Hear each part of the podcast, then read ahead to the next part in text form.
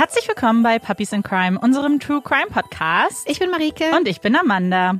Heute wollen wir am Anfang gar nicht so viel quatschen, denn wir wollen hinten raus ein bisschen länger mit euch quasi reden. Wir haben nämlich ganz viele Fragen von euch bekommen bei Instagram über unseren Podcast, wie wir das alles so machen, was unsere Routine ist. Und da freuen wir uns schon ganz dolle, das später alles mal zu beantworten. Genau. Ja. Also bleibt dann einfach dran nach unserem Fall heute. Falls es euch interessiert. Genau. Ähm, den Fall heute hat Amanda vorbereitet und ich weiß nichts über diesen Fall, außer dass Amanda mir gegenüber schon eine Trägerwarnung ausgesprochen hat, weil sie weiß, dass ich bei manchen Themen ein bisschen empfindlicher bin. Also für alle, die es nicht wissen, die Trägerwarnungen sind immer unten in der Beschreibung von unseren Folgen. Genau. Mutterliebe. Das ist die tiefgründige und bedingungslose Liebe einer Mutter zu ihrem Kind. Bei manchen beginnt diese unergründliche Zuneigung bereits mit dem Blick auf den Schwangerschaftstest, der die so erhofften zwei Striche zeigt. Bei anderen kommt diese ganz plötzlich, mit dem ersten Tritt der kleinen Füße im eigenen Bauch. Was ist dieses Gefühl, diese wohlige Wärme, die einen durchfließt, wenn man an das kleine Geschöpf in sich denkt? Es ist kaum zu begreifen, was da in einem passiert, dass aus einem winzig kleinen Samen ein Kind heranwächst. Jede Woche etwas größer wird und immer wieder Neues dazulernt. Die Monate vergehen und man kann es kaum erwarten, den kleinen Menschen, das eigene Kind, endlich kennenzulernen. Wie es wohl aussieht, ob es meine Nase hat, besser nicht. Aber meine Haare, das wäre toll. Aber vielleicht hat es ja gar keine Haare. Sieht es dann aus wie ein kleiner Opa? Das sind Gedanken, die sich bestimmt jede werdende Mutter schon mal gemacht hat. Doch wenn es dann endlich soweit ist und man das kleine Bündel Glück endlich in den Arm hält, dann sind diese längst verflogen. Auf einmal gibt es nichts Schöneres als dieses kleine Wesen, egal wie zerknautscht es noch aussehen mag. Wenn man in das Gesicht sieht, dann empfindet man eine Liebe, die man zuvor nicht für möglich gehalten hätte. Wie kann man jemanden so sehr lieben? So sehr, dass man einfach alles dafür tun würde, dass es ihm gut geht. Dass man zur Löwenmutter wird, wenn Gefahr droht und Kräfte mobilisieren kann, von denen man gar nicht wusste, dass sie in einem stecken. Das ist Mutterliebe. Und dabei ist es ganz egal, ob man das Kind neun Monate in sich getragen hat oder es auf anderem Wege in die eigenen Arme gefunden hat. Und die Liebe einer Mutter zu ihrem Kind sieht auch nicht immer gleich aus. Sie kann ganz unterschiedlich sein. Bei manchen dauert es Jahre, bis sie diese Art von Liebe empfinden können. Manchmal kommt dieses Gefühl auch gar nicht auf, ist nicht ganz natürlich vorhanden. Dennoch kann man mit Bestimmtheit sagen, dass für die meisten Mütter das Wohl ihres Kindes an erster Stelle steht. Natürlich gibt es Ausnahmen. Immer wieder liest man von den schrecklichen Fällen, bei denen Kinder von der eigenen Familie vernachlässigt und misshandelt werden. Doch heute ist dies nicht einer dieser Fälle. Heute geht es um eine Mutter, die für ihr Kind alles tun würde und tun wird. Es ist der 13. September 1982 in Rugby, einer Kleinstadt in der englischen Grafschaft Warwickshire. Die kleine Gemma Hater erblickt das Licht der Welt. Für ihre Mutter Sue ist es wohl einer der glücklichsten Tage ihres Lebens. Nach ihren zwei ältesten Kindern Nikki und Neil hatte Sue wohl nicht mehr daran geglaubt, noch einmal Mutter zu werden. Zehn Jahre liegen zwischen der ältesten Nikki und dem Nesthäkchen Gemma. Für Sue ist es das letzte Mal, ihr eigenes Kind großzuziehen. Dabei zu sein, wenn die Kleinen alle ihre ersten Mal erleben. Das erste Mal lachen, die ersten Worte, die ersten kleinen unbeholfenen Schritte. Es sind die Meilensteine, die die Familie zusammenschweißen. Und ein Bewusstmachen, dass Mutterliebe nie abnimmt.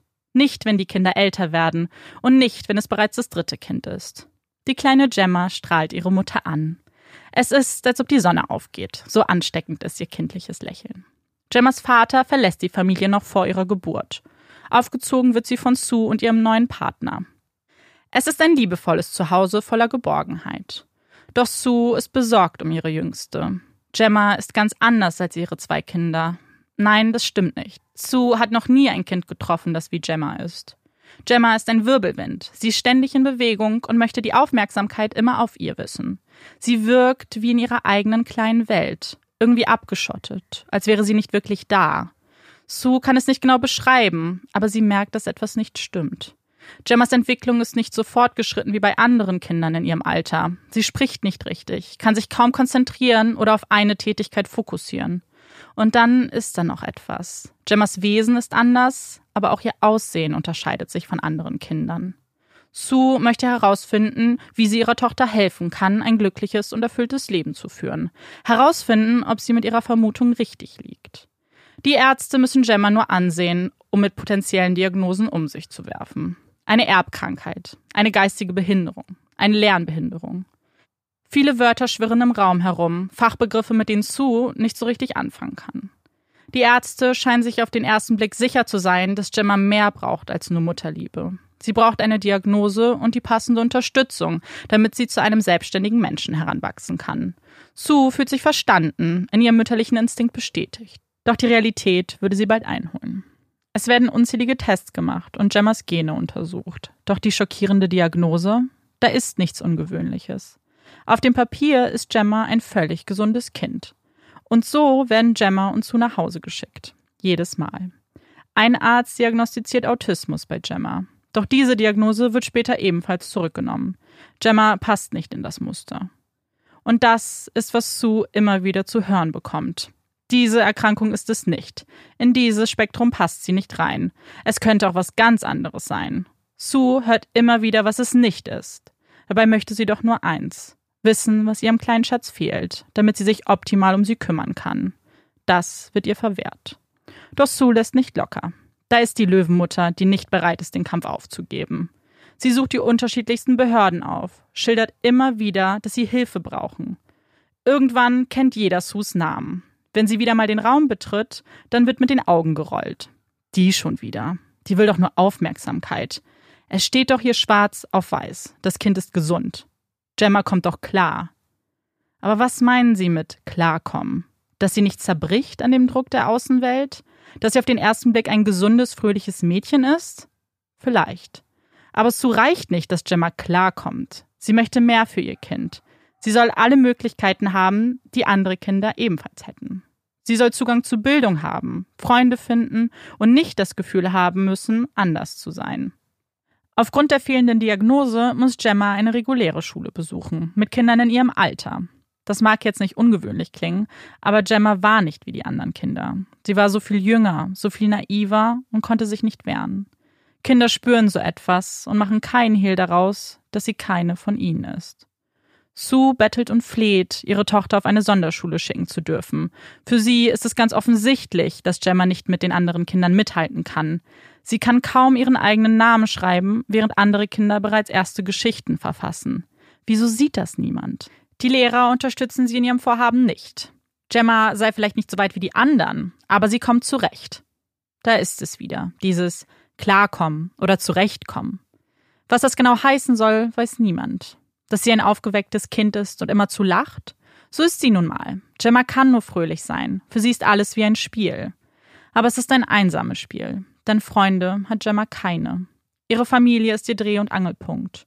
Ihre Geschwister die einzigen Freunde, die sie hat. Als Gemma gerade elf Jahre alt ist, bekommt Nikki eine Tochter, Gemmas Nichte. Die beiden verbringen jede freie Minute miteinander.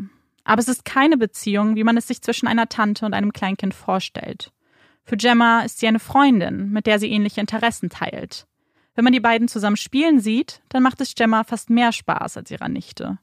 Und auch wenn es in den gemeinsamen Urlaub geht, freundet sich Gemma lieber mit fremden Kleinkindern an, als Kindern in ihrem Alter. Für Gemma ist das ganz natürlich, denn mit diesen Kindern teilt sie mehr Hobbys und fühlt sich verstanden.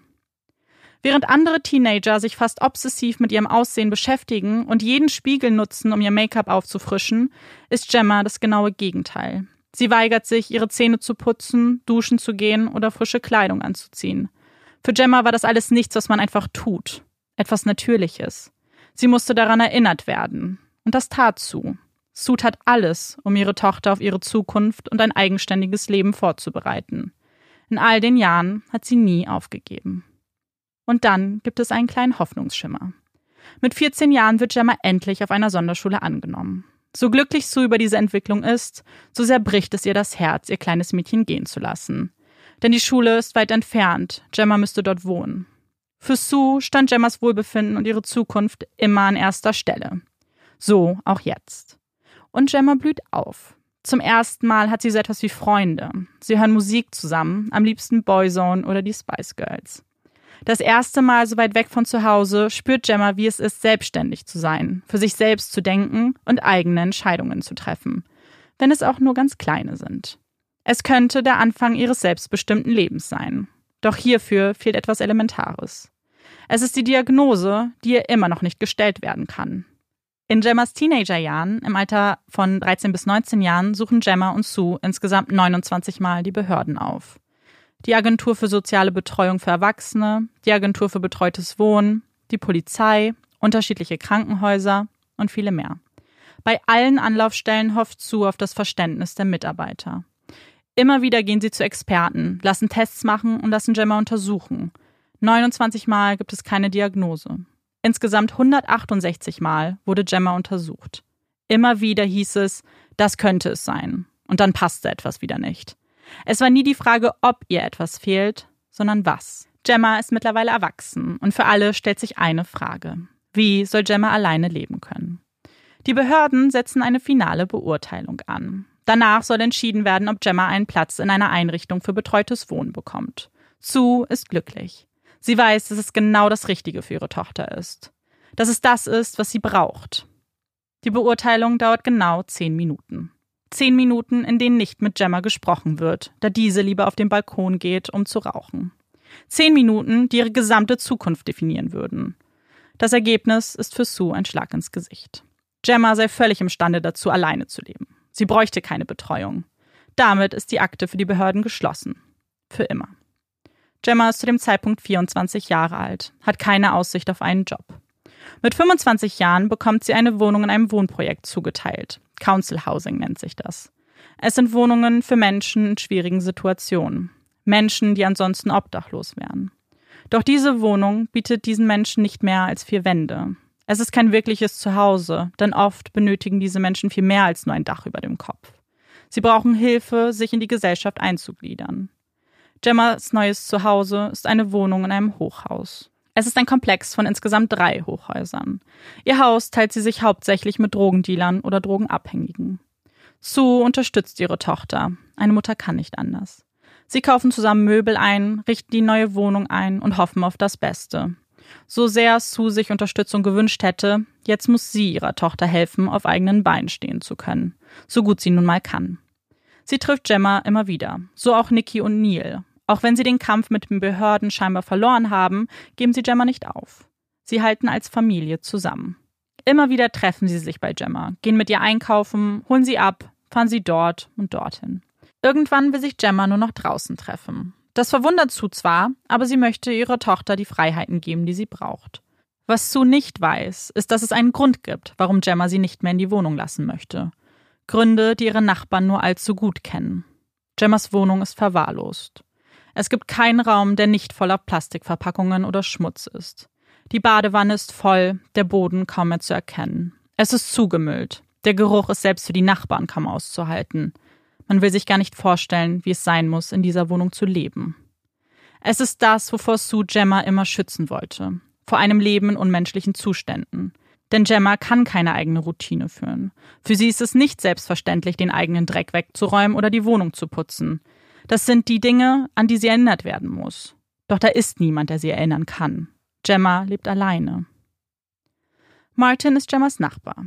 Er sieht eines Tages, wie Gemma draußen auf dem Gehweg Zigarettenstummel einsammelt. Er fragt sie, was sie da täte.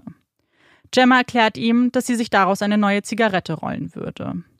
Martin nimmt sich Gemma an. Er lädt sie zweimal die Woche zu sich ein, kocht für sie und hört ihr zu. Martin weiß kaum etwas über Gemma, aber auch für ihn reicht ein einziger Blick, um zu sehen, dass dieser junge Mensch Hilfe braucht.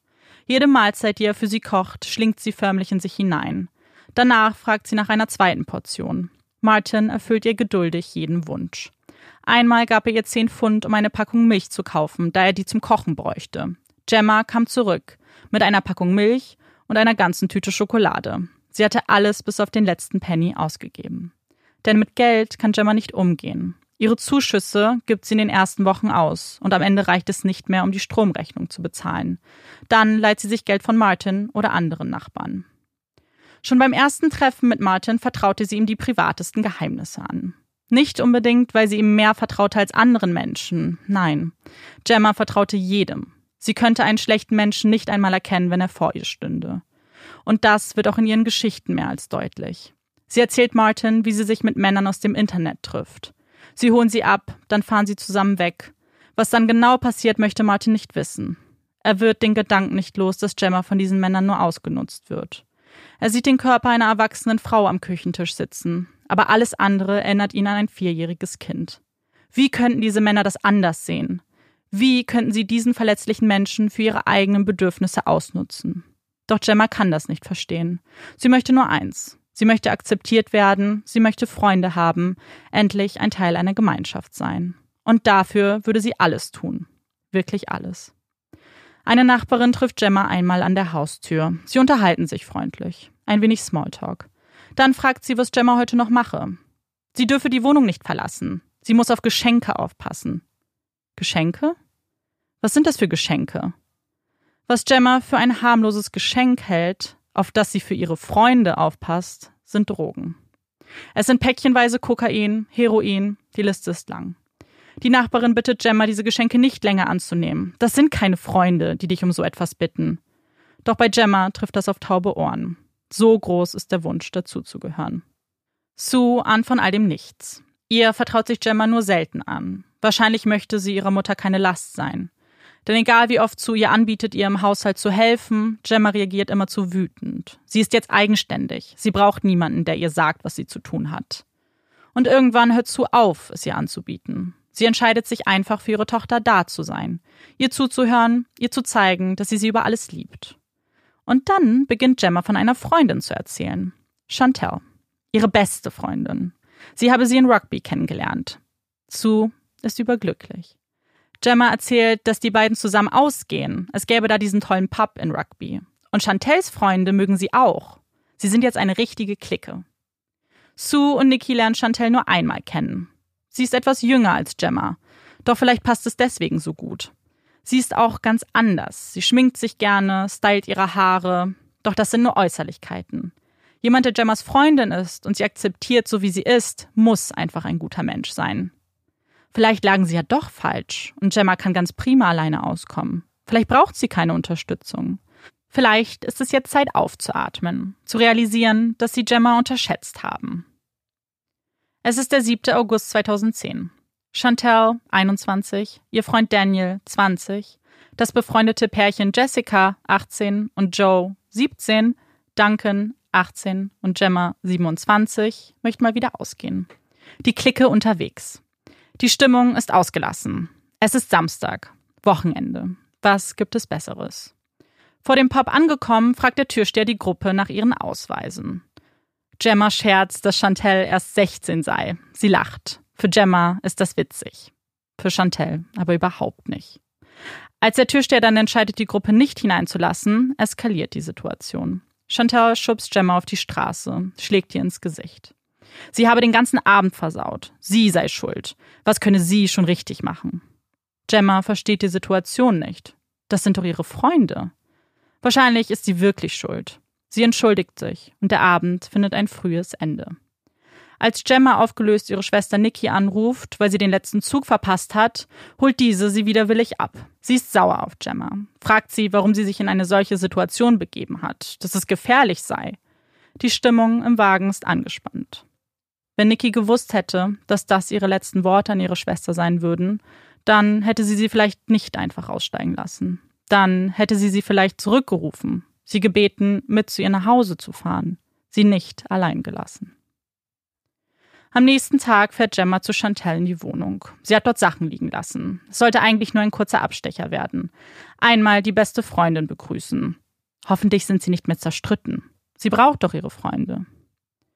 Doch was Gemma für Freunde hält, das waren sie nie. Gemma war schon immer Mittel zum Zweck. Über sie konnten sie lachen. Sie hat ihn aus der Hand gefressen.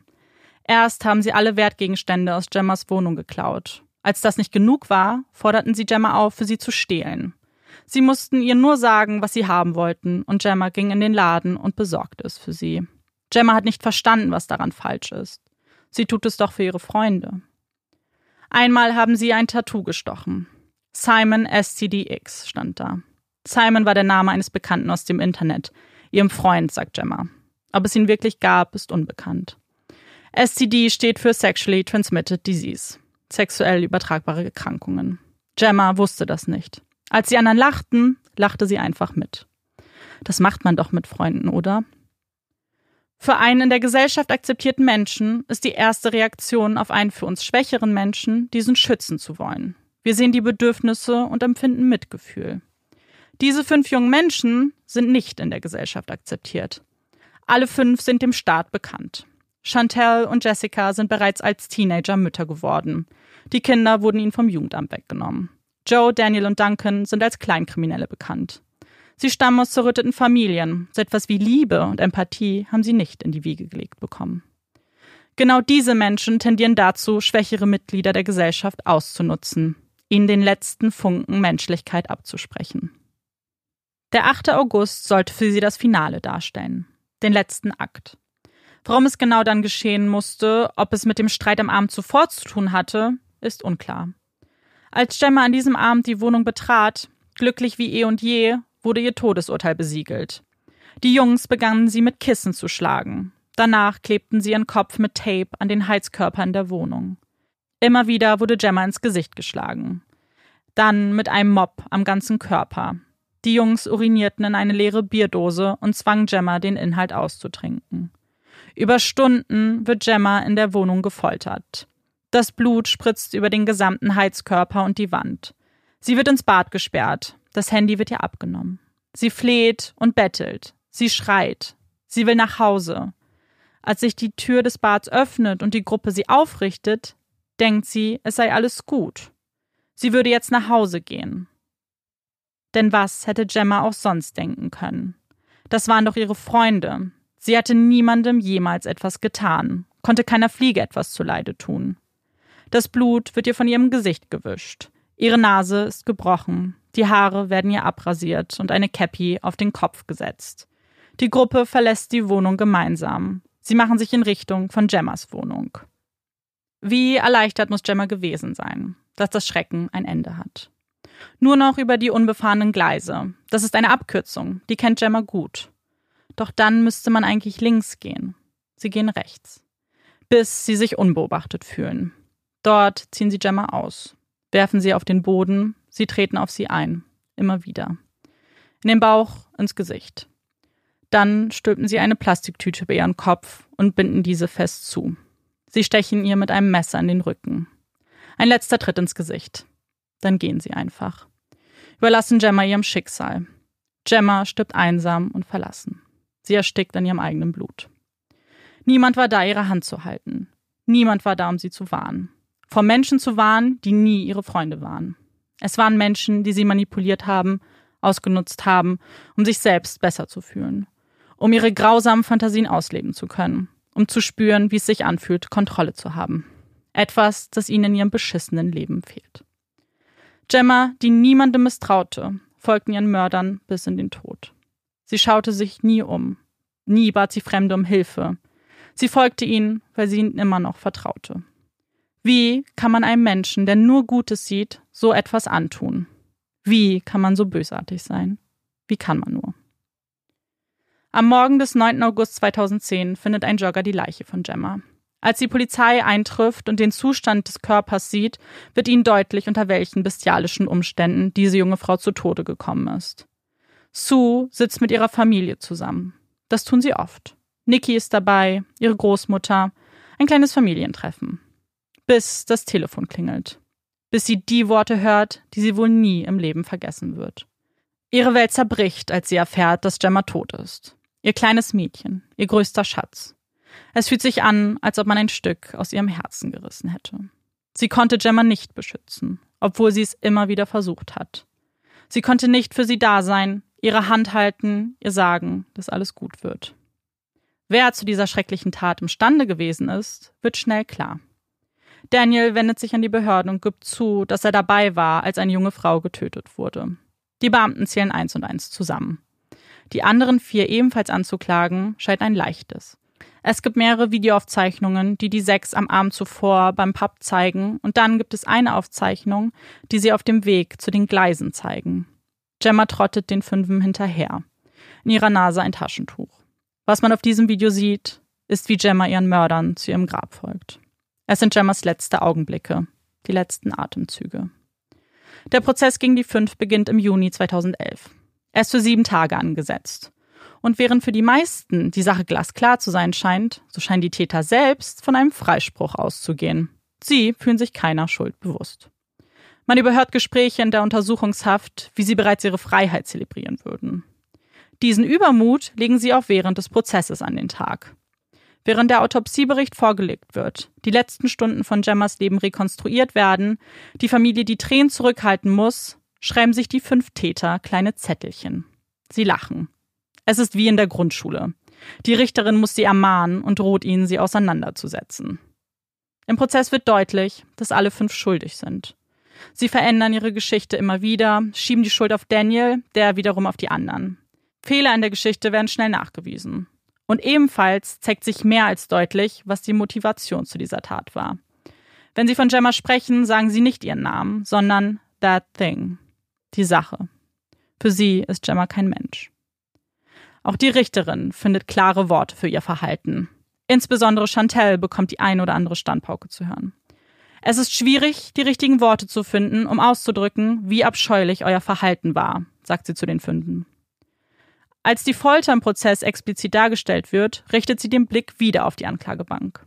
Ich denke nicht, dass ihr noch tiefer hättet sinken können. Der Prozess endet mit den Worten der Richterin. Im Laufe der Jahre habt ihr Gemma Hater wie ein Spielzeug behandelt, das ihr benutzt habt, um eine Lücke in eurem elenden Leben zu schließen. Und die Jury stimmt zu. Chantel, Daniel und Joe wurden des Mordes an Gemma Hater schuldig gesprochen und zu lebenslanger Haft verurteilt. Sie alle würden mindestens 21 bzw. 20 Jahre in Haft verbringen. Jessica und Duncan wurden des Manslaughter schuldig gesprochen und zu 13 und 15 Jahren Haft verurteilt. Gemmas Familie ist mit dem Urteil zufrieden. Endlich können sie versuchen abzuschließen, anfangen, um Gemma zu trauern. Jedoch ist das Urteil für die meisten auch etwas überraschend. Niemand hatte mit so langen Haftstrafen gerechnet. Doch warum diese gewählt wurden, hat mit zwei Begriffen zu tun, die im Prozess oft genannt wurden. Beide klingen ähnlich, beschreiben jedoch etwas anderes. Wir sprechen von Hate Crime und Made Crime. Hate Crime, auf Deutsch Hasskriminalität, bezeichnet Straftaten, bei denen das Opfer ausschließlich aufgrund ihrer Zugehörigkeit zu einer bestimmten Gesellschaftsgruppe ausgewählt wurde. Hierzu zählen antisemitisch, rassistisch, sexistisch oder ausländerfeindlich motivierte Straftaten und Straftaten gegen Mitglieder anderer gesellschaftlicher Gruppen wie Obdachlose, Behinderte oder LGBTQAI+. Die Begrifflichkeit ist jedoch ein wenig fehlleitend, denn oftmals ist Hass gar nicht die ausschlaggebende Kraft. Viel öfter spielen Vorurteile eine viel größere Rolle. In unserem deutschen Rechtssystem gibt es keine Unterscheidung dieser Motivation, außer zum Beispiel den Mordmerkmalen, in denen man das ja aufgreifen kann. In Großbritannien aber können Staatsanwälte höhere Strafen fordern, wenn eine Hate Crime nachgewiesen werden kann. In diesem Fall ist es nämlich gelungen nachzuweisen, dass Gemma aufgrund ihrer Behinderung als einfaches Opfer angesehen wurde. Und Gemma ist nur ein Beispiel für viele andere, die aufgrund einer Behinderung Gewaltverbrechen zum Opfer werden. In den letzten Jahren haben sich die Zahlen in England fast verdreifacht. Das kann aber auch daran liegen, dass es durch die Hate Crime Regelung öfter zu Anzeigen kommt. Und nicht nur, dass Gemma ausgesucht wurde, weil sie hilflos war. Sie haben ausgenutzt, dass Gemma dazugehören wollte. Freunde wollte. Made Crime. Verbrechen, bei denen sich die Täter als Vertrauenspersonen ausgeben. Dieser Begriff wird im britischen Rechtssystem vermieden, wird jedoch von vielen Organisationen benutzt, die sich für die Rechte von Menschen mit Behinderung einsetzen. Denn besonders diese Gruppen sind anfällig dafür, anderen Menschen blind zu vertrauen, einfach weil sie nicht anders können. Diese Organisationen machen es sich zur Aufgabe, über Made Crimes zu informieren, uns die Augen zu öffnen, dass dies ein reales Problem ist. Dass es unsere Aufgabe ist, die Augen nicht zu verschließen und einzuschreiten, wenn wir sehen, dass Menschen ausgenutzt werden. Es betrifft nicht nur Menschen mit Behinderung, sondern alle Gesellschaftsgruppen. Damit man aus diesen schrecklichen Vorfällen etwas lernt und sich diese nicht wiederholen, werden Serious Case Reviews vorgenommen.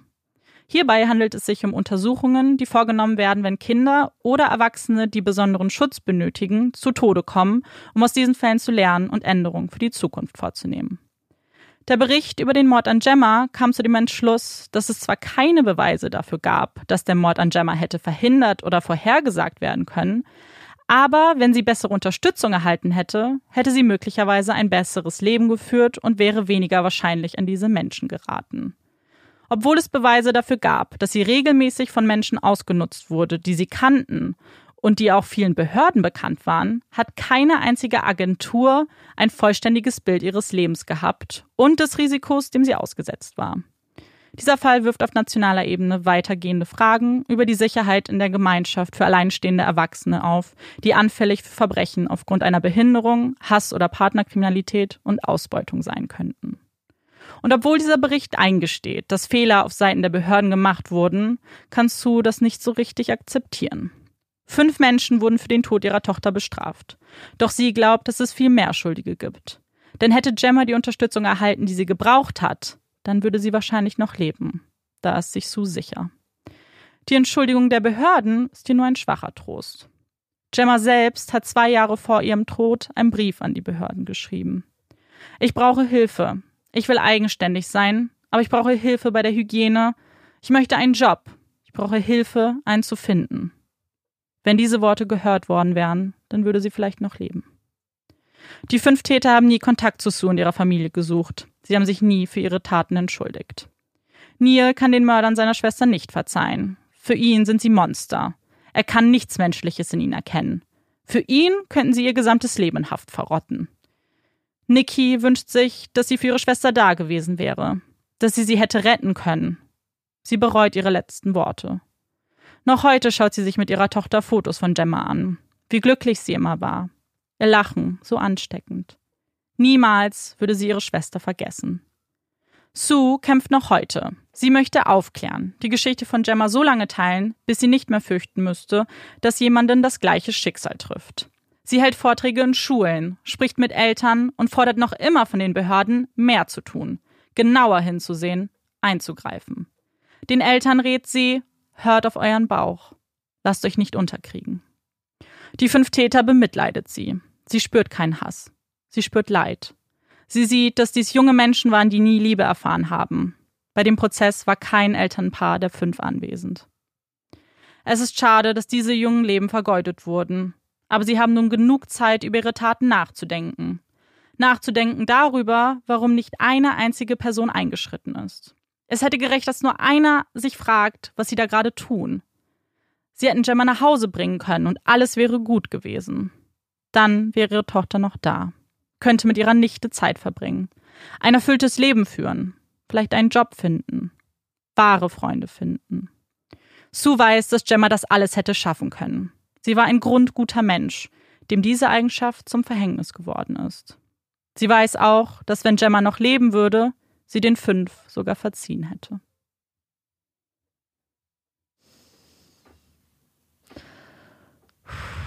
Okay. Mm.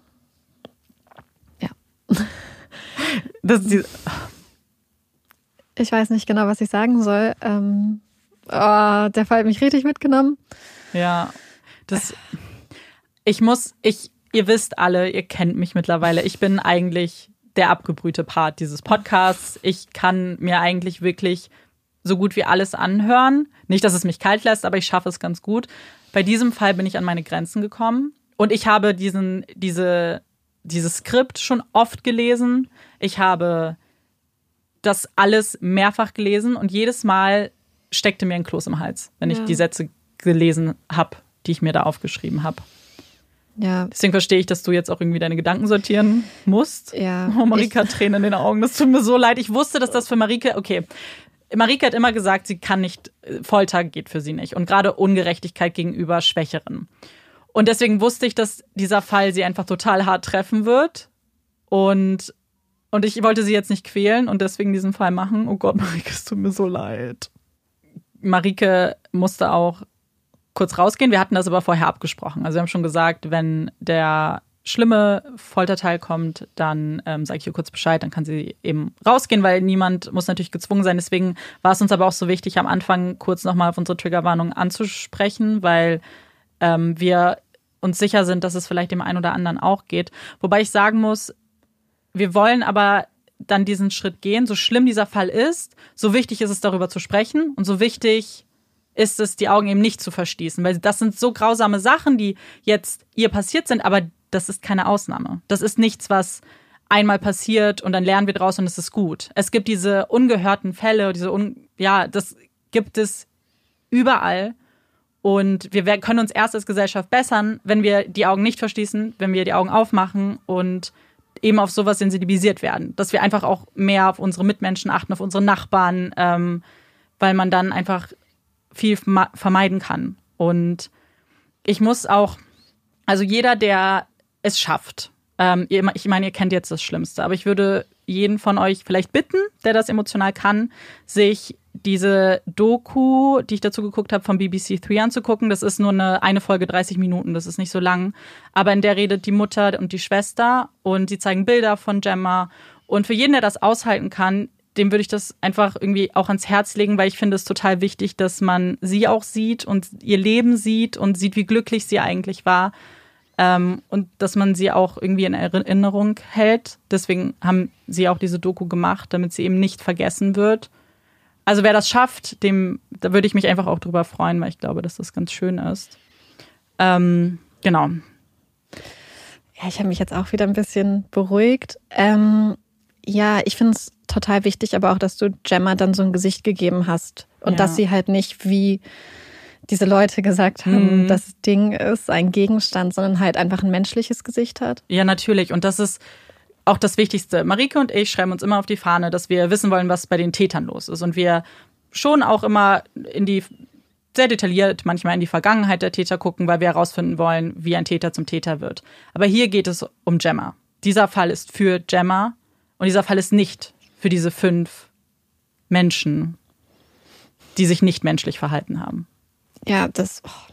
Ich, ja, wir sind ja, wir haben ja, ja, immer total, also wir gucken ja wirklich, also Amanda hat ja. gesagt, wir gucken immer in die Geschichte der Menschen und versuchen Sachen rauszufinden. Und wir hatten ja jetzt letzte Woche zum Beispiel einen Fall, wo es um verminderte Schuldfähigkeit ging, wo es auch um grausames Verbrechen ging, wo aber eine Person sich in einem psychischen mhm. Zustand gefunden hat, wo sie halt nicht zurechnungsfähig war. Genau. Und also ich bin ja wirklich rausgegangen. Ja. Aber allein auch das Ende, was du beschrieben hast, mit dieser unglaublichen Grausamkeit, dass sie sie auch ausgezogen haben, ja. bevor sie sie umgebracht haben und dann auf so viele sie mhm. treten, mhm. sie ersticken, ja. ihr in den Rücken stechen. Das ist ja so eine so eine ja. unglaubliche Grausamkeit und dass du hast gesagt, also Amanda hat mir noch gesagt, dass die Folter halt über Stunden anhielt ich kann es mir nicht mehr anhören. Ich frage mich einfach, wie mhm. Menschen dazu fähig ja. sind, über Stunden einem Menschen Schmerzen und Leid zuzufügen. Das ist für mich auch das. Da, ich glaube, das ist der Punkt, wo ich dann wirklich auch an meine Grenzen komme. Ich ja. bin immer da für das irgendwie verstehen zu wollen und irgendwie mich drauf einzulassen. Ähm, wie letzte Folge irgendwie, das habt ihr ja gemerkt. Wir wollten wissen, warum Anu das getan hat, inwiefern sie äh, zurechnungsfähig war. Aber hier ist auch für mich der Punkt, wo ich einfach sage, das kann ich nicht verstehen. Das ist so, so, so, so bestialisch und grausam. Ich meine, ihr habt das alle gehört. Ich glaube, wir müssen da gar nicht so viel mehr drüber reden, weil ich glaube, die Taten mhm. sprechen für sich. Ja. Das ist ganz schlimm. Die Haftstrafen sprechen auch für sich. Ich finde, was auch total für sich spricht, ist die Tatsache, dass du erwähnt hast, dass keiner der Eltern ja beim Prozess dabei waren, weil dann wissen wir, was diese Menschen ja. halt ein bisschen eigentlich wie die Mutter von von Gemma gesagt mhm. hat, die ja scheinbar wirklich ein sehr verständnisvoller ja. Mensch auch ist, die halt auch gesehen hat, dass diese Menschen einfach, denen ist wahrscheinlich vielleicht jeder Funken Empathie, den es vielleicht mal gegeben hätte, rausgeprügelt worden ja. oder durch Vernachlässigung ausgetrieben worden. Man weiß es nicht, das sind nur Spekulationen. Ja. Aber wenn du Eltern hast, also wenn du nicht zu dem Prozess deines Kindes erscheinst, das dann kann man sich vorstellen, was die Eltern auch von ihren Kindern halten und wie das die Kinder dann geprägt hat. Natürlich, die waren einfach auf sich alleine gestellt. Und ähm, ich meine, dass es Sabine Rückert gesagt hat, ich mhm. bin mir nicht sicher, dass halt quasi auch Gewaltprävention an ja. einer Generation immer Schutz für die, also eigentlich für die nächste Generation auch ist, aber eigentlich ist jede, jeder Mensch, ja. der gewaltlos aufgezogen wird, ist auch immer ein Schutz der Gesellschaft, weil ja oft die Menschen, die halt Gewalt erfahren, die auch oft oder mhm. teilweise dann weitergeben können. Absolut. Und ähm, hier, deswegen hat mich das mit den Eltern auch so wütend gemacht, weil ich finde, dass mhm. von meinem Gefühl her wahrscheinlich die Eltern, die familiäre Situation einen ganz starken Einfluss auf ja. diese Tat hatte, so als Grundlage. Und im Vergleich dazu sieht man dann aber Gemma und mhm. Sue und eine Familie, wo so viel Liebe ist und so viel Zusammenhalt und ist, äh, ich, ich finde es total schwer, bei diesem Fall meine Gedanken so richtig klar ja. auszudrücken. Aber ich glaube, das muss man hier hat. auch nicht. Ja. Ich glaube, hier ist es auch völlig okay, einfach mal so ein bisschen drauf los zu reden, weil es ist einfach, ich glaube, das, ich muss auch sagen, hier haben irgendwie hier, hier ist so viel Versagen irgendwie. Nicht, also so die Eltern von diesen fünf haben komplett versagt, Menschen zu erziehen, die man auf die Gesellschaft loslassen kann. Die Behörden haben versagt. Es gab so viele Stellen, wo man wahrscheinlich dachte, wenn hier was anders gelaufen wäre, dann wäre es nicht so weit gekommen. Und das sagt ja dieser Bericht. Das, was ich euch gesagt habe, das war wirklich, was in diesem Serious Case Review stand, war, sie sehen keine Beweise, dass es verhindert werden könnte. Da bin ich noch so ein bisschen, hm, aber okay, meinetwegen. Aber hätte sie ein besseres Leben geführt, hätte sie einen Job vielleicht, dann hätte sie andere Leute kennengelernt und wäre nicht so alleine gewesen, dass sie jede Freundschaft dankend angenommen hat, die keine Freundschaft war. Und was ich da aber auch so krass fand, du hast ja gesagt, dass sie später nur deswegen auf eine Sonderschule ja. gehen durfte. Ja. Ähm, also du hast ja gesagt, dass sie quasi später nur auf eine Sonderschule gehen durfte, weil sie dann gesagt haben, ach mein Gott, aber erst mhm. mit 14. Ja. Ich finde es aber so krass, dass dann die Behörden davon ausgegangen sind, dass nur weil die Ärzte keine besondere Art von Störung ja. oder, oder Krankheit etc. oder genetische mhm. Besonderheit ja. rausfinden konnten, dass sie deswegen davon im Umkehrschluss ausgegangen sind, dass es deswegen keine sein kann und dass, dass Gemma ein normales, also eben ein entwicklungstechnisch normales Kind ist. Mhm. Weil das bedeutet ja eigentlich nur, dass man davon ausgeht, dass wenn die Ärzte, dass die Ärzte Anspruch auf Vollständigkeit, Richtigkeit haben und absolute Wahrheit. Denn es gibt so viele Sachen heute, die einfach vielleicht noch nicht bekannt ja. sind. Ich meine, es gibt bestimmte, sagen wir, genetische Besonderheiten, die vielleicht einer von einer Million oder weniger Menschen mhm. haben. Und dass man dann rausgeht, dass wenn die Ärzte etwas nicht finden, dann existiert es nicht. Das ist halt, finde ich, sehr kritisches Denken, wenn man ja. eigentlich mit bloßem Auge sehen kann, wenn man von ihrem Verhalten her erkennen kann, dass das ein Kind ist, was einen ganz besonderen Förderungsbedarf hat. Und genau das ist es. Das ist auch, was ich mir bei der Recherche die ganze Zeit gedacht habe. Ich so, nur weil ihr das jetzt nicht benennen könnt und sagen könnt, das und das ist es, heißt es doch, für mich auch wäre der Schluss eigentlich gewesen, okay, vielleicht ist es einfach auch ähm, eine Kombination aus unterschiedlichen Umständen. Es muss ja nicht immer schwarz-weiß sein. Es gibt einfach so viel Grau und es wäre eben auch egal gewesen, das ja, zu benennen. Eben. Es ist doch, wenn man das sieht und das war ja, es war nie, hat jemand hinterfragt, dass irgendwas ähm, anders ist bei ihr. Das war allen klar. Aber scheinbar, also ja, hat es halt nicht gereicht, dass man ihr dann wirklich helfen wollte oder dass sich irgendwer wirklich die Zeit genommen hat. Also wirklich, außer ihre Mutter logischerweise, aber von den Behörden. Vielleicht haben sich die Behördenmitarbeiter teilweise auch so wenn man so eine wirklich engagierte Mutter vielleicht hat, mhm. dann hat man das Gefühl, dass sie einem vielleicht auch vorwirft, dass man nicht richtig, also nicht vorwirft, mhm. sondern dass sie dann denken, ach, kannst du nicht so sein wie die anderen, die dann zufrieden ja. sind mit dem, was wir sagen? Warum setzt du dich ein? Ich habe doch den Fall schon behandelt. Du das, machst mir nur mhm. mehr Arbeit. Ich habe doch schon, oh, jetzt muss ich mir das nochmal angucken. Also ich ja. kann mir vorstellen, dass sowas dann auch da reingespielt hat, weil du hast ja gesagt, dass die immer mit den mhm. Augen gerollt haben, wenn sie in den Raum kamen. Und das hat, das hat Sue auch gesagt. Also das ist ihre eigene Aussage gewesen, dass sie immer den Stempel bekommen hat, sie will nur Aufmerksamkeit. Das finde ich so schlimm. Das ist, also. Aber ich, ich kann mir vorstellen, dass bestimmt im Nachgang der Tat, also du hast ja zum Beispiel beschrieben, dass Nikki ihre letzten Worte immer bereut hat, was so schlimm ist, weil das wir das ist, in oh. so vielen Fällen jetzt schon hatten. Wir hatten das ja, ja Alberta Williams, da hatten wir das ja auch ganz stark, wo Leute immer gedacht haben, ach, hätte ich mal, mhm. hätte ich mal was, das anders gemacht.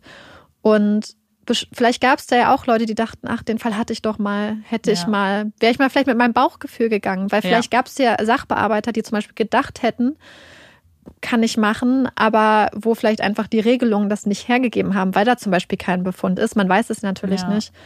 Aber vielleicht sind da ja wirklich auch Leute, die dann an sich stark dann im Nachgang gezweifelt haben oder an ihrem damaligen Handeln. Man kann es sich wünschen, dass das vielleicht ja. so eine Sensibilität für die Zukunft dann hervorruft. Genau, also es hat. gab dann eine offizielle Entschuldigung eben von ähm, den Ämtern. Die haben, also sie haben es so wortwörtlich auch gesagt. Ist halt dann schwierig. Wobei ich sagen muss, ich finde das so bewundernswert, wie Sue damit am Ende mhm. umgeht. Mhm. Sie nimmt halt all ihre Kraft irgendwie zusammen und möchte aufklären, möchte einfach genau das, was du gesagt hast, Eltern sagen, hört auf euer Bauchgefühl. Ihr seid die Eltern, ihr kennt euer Kind am besten, ihr wisst, ob etwas stimmt oder nicht stimmt. Und dann, dann haltet durch und seid immer da, damit man sich eben keine Vorwürfe machen muss. Und ich bin sicher, dass sich hier sehr, sehr viele Personen Vorwürfe machen. Ja, ich ganz Oder ehrlich, hoffe es ein bisschen. Außer bei Niki wünsche ich mir auch, dass die Leute sich ja. dann auch ans Herz gefasst haben und gesagt haben, hey, da hätte ich vielleicht Da anders ich- gehandelt. Ich weiß nicht, ob man möchte, also ich glaube, dass wenn sie einmal an diesem Punkt sind, wo sie das wirklich aufrichtig bereuen, dann möchte ich natürlich auch nicht, dass die Leute sich dann Ja. ihr Leben lang Vorwürfe machen. Aber ich wünsche es mir zumindest insofern, dass die Leute es bereuen, dass sie dann vielleicht ihr Handeln überdenken, in dem Rahmen, in dem es ihnen möglich ist. Absolut. Ich finde, man braucht dann, vielleicht ist das eben ein Antrieb. Vielleicht kann es ein Antrieb sein, sich bessern zu wollen. Genauer hinzuschauen, wenn man die nächste Familie besucht und einschätzen soll und nicht nach zehn Minuten geht, nach, mit, ohne dass man mit dem mit der Person gesprochen Ja, hat. das ist wahrscheinlich auch ein ganzer krasser Zeitdruck dann dahinter, den die Ja. Sachbearbeiter dann aber auch haben. Ach, ganz sicher, ganz Ja. sicher. Ich habe noch mal eine Frage. Du hast Ja. ja gesagt, dass Daniel zur Polizei gegangen ist. Ja, Warum? das ist, man weiß es nicht so genau. Also es ist ganz schwierig, weil man von denen gar nichts zu hören bekommt. Also es gibt keine Aussagen von denen, außer eben ähm, die Mitschriften aus dem Prozess, wie sie sich verhalten haben. Aber warum er das geta genau getan hat, weiß man nicht. Er hat aber auch nicht gesagt, dass er Gemma umgebracht hat, Sondern eine Frau. Ja. Das, und er hat auch nicht gesagt, er hat sie umgebracht, er war dabei. Ich glaube, vielleicht wusste er, dass das rauskommt und wollte sich in so eine Kronzeugenposition Bestimmt. rücken und einfach hat gehofft, dass es ihm Vorteile bringt. Das wäre jetzt aber wirklich meine Spekulation. Er hat das, er hat halte sich ich nicht nicht für geäußert. absurd, Ja. dass er sagt, vielleicht, also ist ja oft so der Erste, der dann spricht. Mhm. Ähm, Hat dann, und du hast halt auch noch die Möglichkeit, vielleicht dann deine Art der Geschichte erstmal rauszugeben, bevor Genau. die Gegengeschichten schon stehen. ja, hat ihm ja äh, nichts gebracht. Ey, dieser Fall. Ja. Ähm, Ja, Wir sind einfach wahnsinnig bedrückt, wie ihr Ja. hört. Wir sind sicher, dass es euch auch so geht. Ich kann mir wirklich nicht vorstellen, dass es irgendwen kalt lassen kann. Mhm. Und das sag ich, die Person, ja. die sonst wirklich abgebrüht ist. Aber das war auch wirklich. Ähm, aber wir möchten halt nicht davor irgendwie wegschrecken. Das ist auch einfach mein Anspruch so ein bisschen an diesem Podcast. Das ist wahnsinnig hart, das mitzumachen, aber das müssen wir. Wie ich gesagt habe, wir müssen da einfach aufwachen und manchmal braucht man das vielleicht. Also, und da möchte ich mich auch gar nicht rausnehmen. Also ich Ja. hoffe, dass ich auch ein bisschen mit offeneren Augen durch die Welt gehe. Ja, wir, Das ist irgendwie eine ganz andere Besprechung, glaube ich, als wir jemals hatten. ja. Weil wir so. Ich weiß auch ehrlich gesagt nicht, wie wir, ich, wir machen Nee. jetzt eigentlich immer weiter mit der Puppy Break, aber es fällt mir heute echt Schwer, aber vielleicht. schwer, den Übergang zu finden. Ja, aber bin. dann brauchen wir sie vielleicht alle jetzt umso dringender. Du musst es jetzt für uns tun. Für unser Ja. aller Wohl, Ja. Marike. Also, kommt jetzt. Die Puppy Break. Yay. So, wir haben jetzt noch mal eine kleine Pause gemacht, Ja. um unsere Stimmung ein bisschen. Es bringt ja nichts, fangen. wenn wir jetzt, genau. Wenn Genau. Wir jetzt, habe jetzt eine kleine Pause gemacht und jetzt bin ich dran mit einem Puppy-Fact und ich habe mir heute aber einen recht kurzen Puppy-Fact ausgesucht, der aber auch ganz viel mit Olaf zu tun hat. Vielleicht hebt das auch unsere Stimmung, wenn wir an unseren kleinen. ja, er, es wäre gut gewesen, wenn er heute da gewesen wäre. Heute hätte ich ihn wirklich gebraucht. Ja. Ähm, und zwar ist es so, dass wenn Hundewelpen geboren werden, also ich meine, sie kriegen ja dann irgendwann ihr Fell und dieses Fell hat am Anfang unter Umständen eine andere Farbe, als es später haben wird. Also es gibt jetzt nicht so einen krassen Wandel, Mhm. aber die Farbe des Fells kann sich immer noch verändern. Es können sich zum Beispiel auch bestimmte Farbflecken angeblich sogar noch bewegen.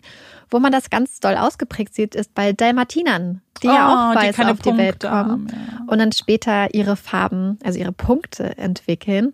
Und je nach Rasse kann das unterschiedlich ausgeprägt sein.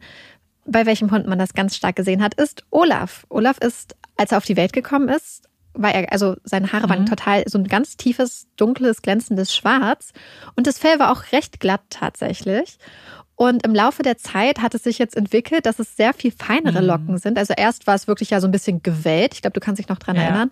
Und irgendwann ist es wirklich so ganz feine Locken geworden und die Süß. Farbe hat sich auch geändert. Denn am Anfang war es tiefschwarz und mittlerweile ist es ja fast so mit ein bisschen mit ein paar grauen Ich wollte gerade Haaren sagen, er ist also ein bisschen ergraut schon. Ja, er hat, es war so ganz lustig, weil einmal, Ja. als er noch ein Welpe war, war ich mit ihm in der Bahn unterwegs und da meinte jemand, ach, das ist ein ganz alter Hund, der hat schon, der hat schon so viele graue Haare.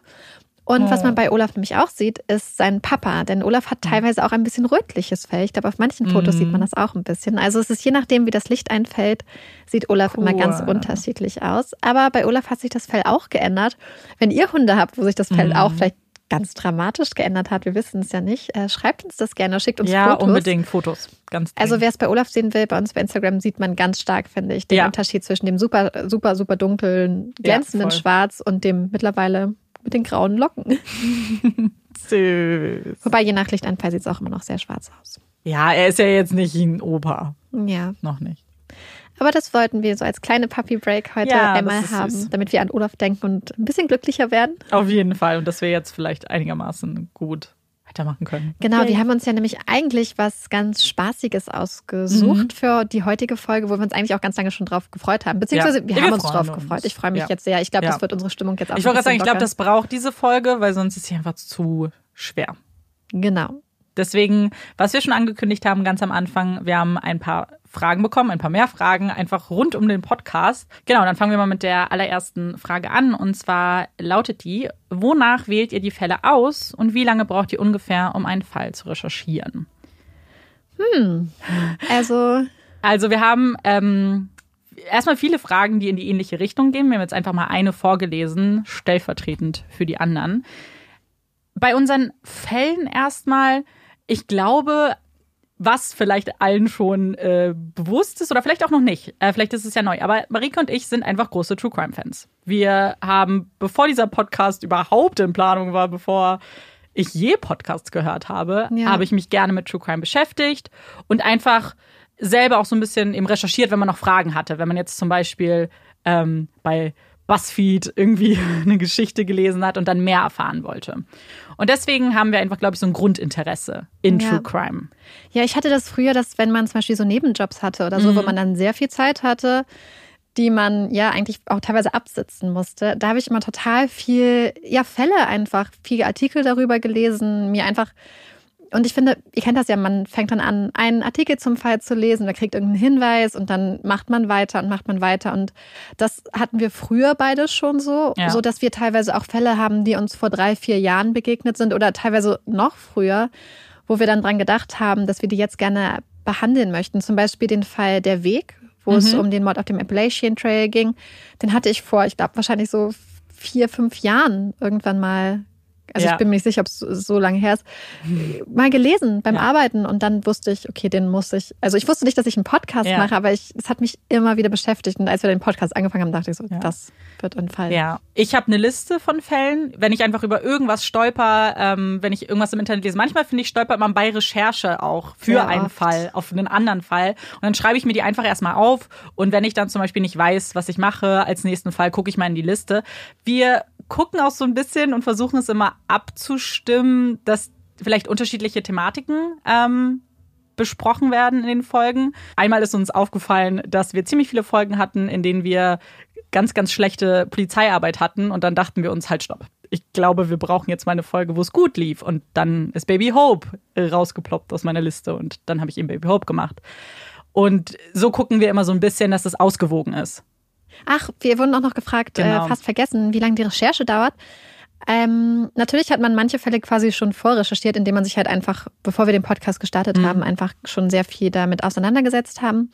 Aber grundsätzlich brauchen wir eigentlich, also wenn wir mit einem Fall fertig sind, fangen wir meistens am nächsten Tag an mit dem Recherchieren. Also würde ich sagen, Ja. dass man eigentlich zwei Wochen an einem Fall recherchiert. Genau. Das ist meistens mindestens eine Woche, würde ich sagen, reine Recherche. Und dann die zweite Woche fängt man an, sich eine Struktur zu machen, sich zu überlegen. Und wenn man dann quasi diesen Einblick hat in den Fall, fängt man dann ja zum Beispiel auch an, Sachen wie Psychopathie Genau. zu recherchieren. Oder die Rechtssysteme ja auch. Rechtssysteme. Also es, Mhm. es stellen sich dann, während man das, den Fall eigentlich dann fertig schreibt, noch so viele Fragen, wo man dann ja einfach nochmal neue Recherchen aufmacht. Sodass es eigentlich wirklich zwei Wochen Recherchearbeit inklusive Schreiben eigentlich sind. Und ganz oft schreiben wir es wirklich dann eigentlich in den Minuten vorm Ja. Podcast fertig. Wir haben sogar schon Oder- Fälle gehabt, ja. wo wir es beim Aufnehmen fertig geschrieben haben.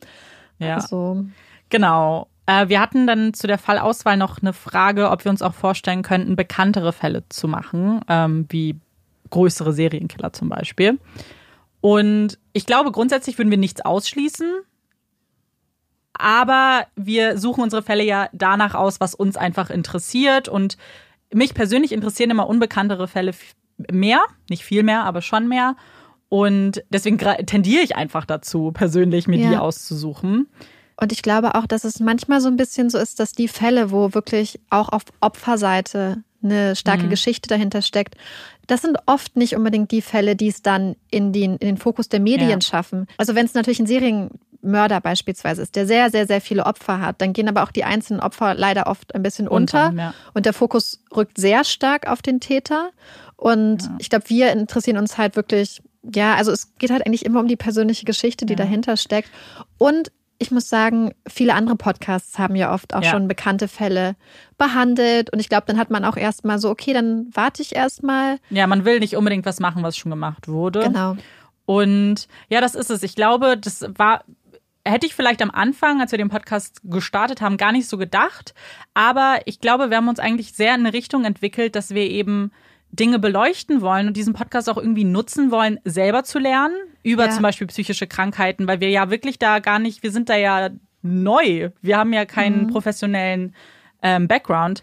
Deswegen interessieren mich so Fälle, wo eben sowas thematisiert wird oder Problematiken, die ich sehr wichtig finde persönlich, ähm, viel mehr. Und die möchte ich dann gerne irgendwie in Fällen auch besprechen. Total. Ich finde das total spannend, dass du das angesprochen hast, dass man ja für sich auch ähm, ja. lernt, weil ich zum Beispiel jetzt auf bestimmte Folgen, die ich am Anfang gemacht habe, mhm. zurückblicke. Ja. Zum Beispiel auf die Backpacker-Morde und mich da fast ein bisschen ärger, dass ich nicht ja. vielleicht noch mehr auf die psychischen Hintergründe von Ivan Millet eingegangen bin. Weil damals habe ich, glaube ich, auch gesagt, ich konnte es überhaupt nicht verstehen.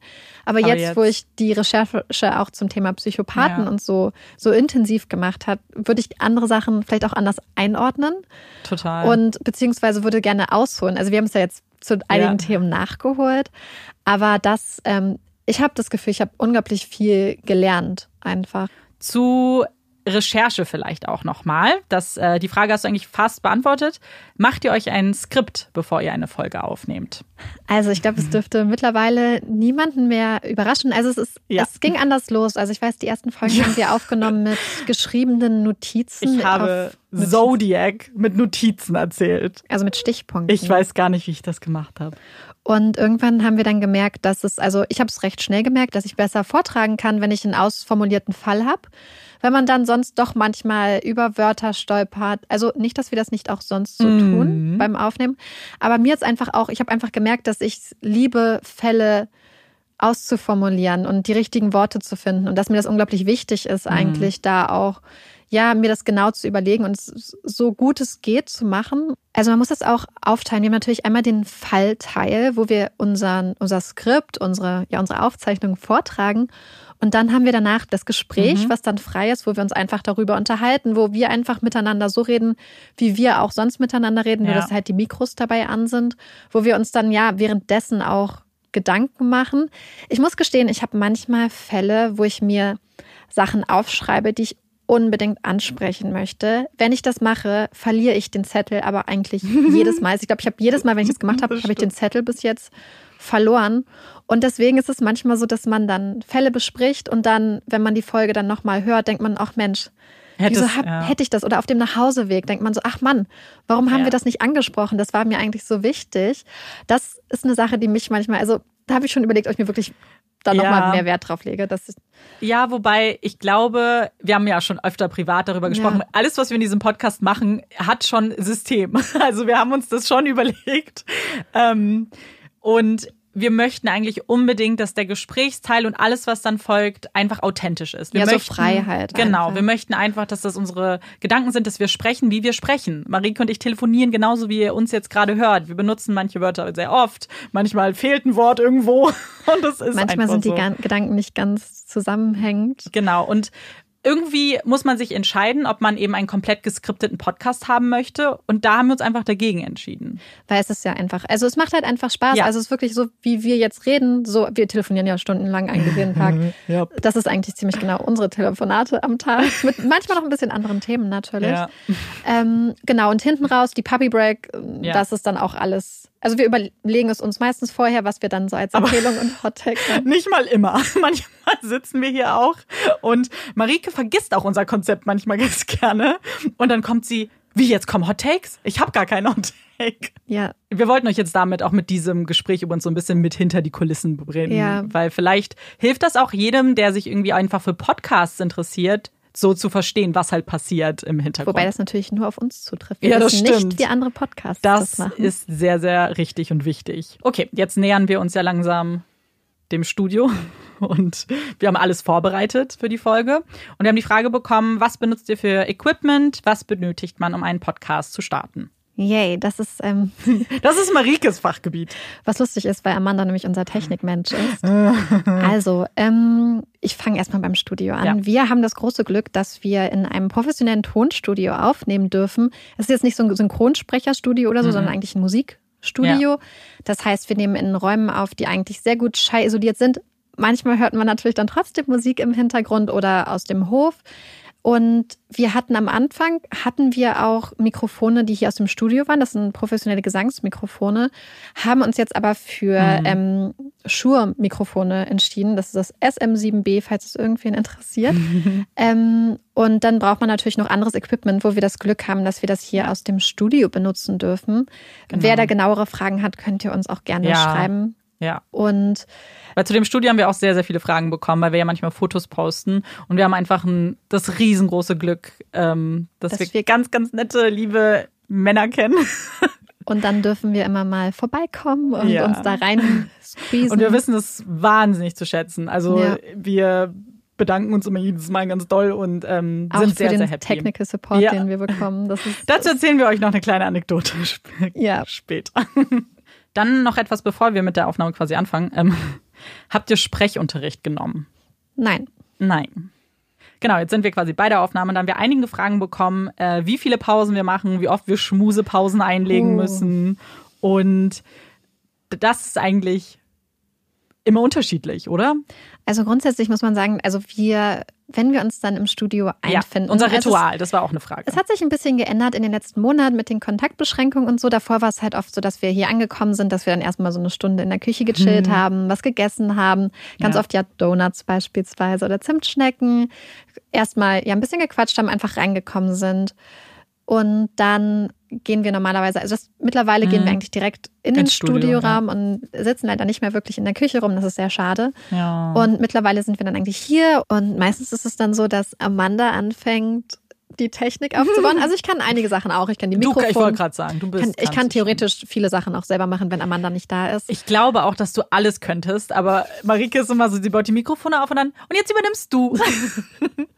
genau, und dann mache ich. Ach so, weil was wir vergessen haben, was man braucht, ist auch ein Aufnahmesystem. Ach genau, man braucht ein Aufnahmesystem. Ja, das hatten wir jetzt vergessen. Ähm, Da kommen wir aber vielleicht beim Editieren noch drauf. ja, genau, dann können wir beim Editieren nochmal mehr zu unserem System sagen. Genau, wir haben nämlich äh, dann ein wichtiges Ritual vor der Aufnahme, das ist das Problem Technikprobleme. Wir haben nämlich Ja. eigentlich immer, egal Immer. was es ist, immer ein Problem mit der Technik, was Immer. immer, so eine halbe Stunde mindestens frisst.